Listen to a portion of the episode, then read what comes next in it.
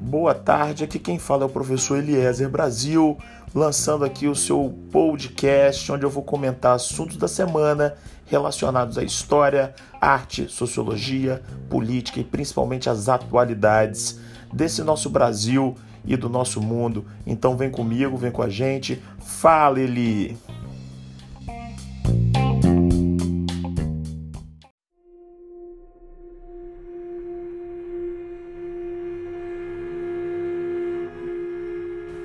E vamos começar falando da manifestação convocada pela extrema-direita brasileira para acontecer no dia 15 de março. Essa manifestação, obviamente, é uma estratégia de grupos mais à extrema-direita, alguns até mais à extrema-direita que o presidente Bolsonaro, que objetiva criar um consenso para uma intervenção militar ou para uma ruptura no Estado democrático de direito. O que nós estamos visualizando, pessoal, são as instituições deixando de cumprir o seu papel regulador, sobretudo quando o presidente e os seus filhos abertamente estimulam, incentivam e convocam para essa manifestação. O que estará por trás desse processo? Seria simplesmente uma vontade de romper com o padrão democrático, porque eles sabem que só assim conseguirão governar e aplicar a agenda ultraliberal na economia sem nenhum tipo de oposição?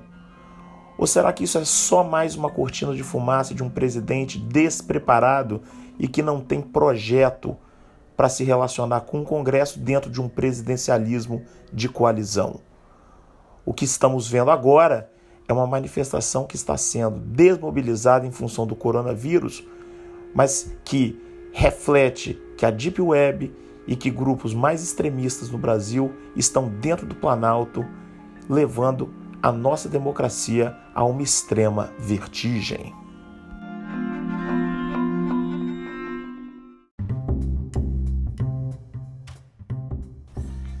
E é isso aí, fogo nos fascistas e a extrema-direita, para variar, continua desprezando a ameaça do coronavírus dentro dessa agenda obscurantista de negar a ciência, vários representantes da extrema-direita mundial disseram que o coronavírus não passava de um ensaio da grande mídia globalista, expressão essa que eles usam para definir a imprensa internacional, para gerar um pânico.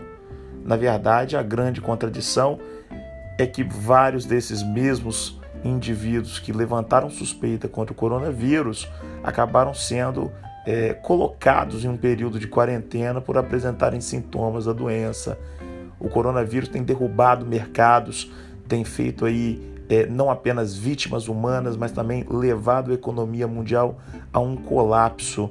Mas até que ponto o colapso da economia mundial é só causado pelo coronavírus? Aqui no caso do Brasil, mais do que o coronavírus, o despreparo e os atropelos do governo federal têm contribuído para a alta do dólar, para a queda das bolsas sem contar que a agenda do ministro Paulo Guedes tem se demonstrado na prática pouco interessante para a recuperação do crescimento econômico brasileiro, uma vez que a aprovação do teto dos gastos públicos ainda no governo Temer contribui para que haja um engessamento do crescimento econômico nacional.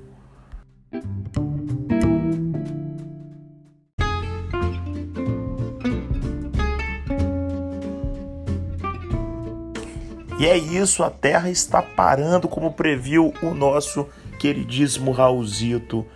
Já pararam para pensar que loucura é a história?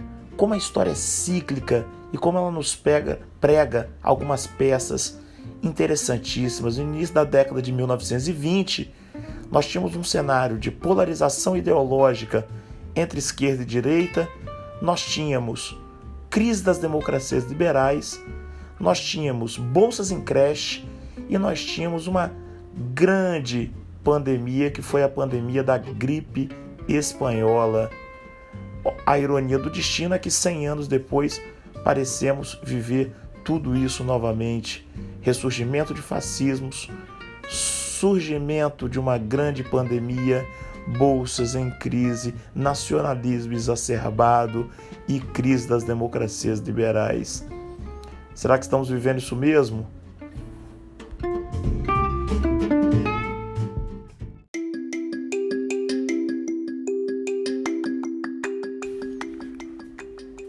Vou me despedindo por aqui, lembrando que a partir dessa semana teremos o nosso podcast semanal com assuntos diversos, dicas para o Enem, comentário dos assuntos mais discutidos na mídia, discussão de conceitos filosóficos, sociológicos, históricos. Cola com a gente e fala, Eli.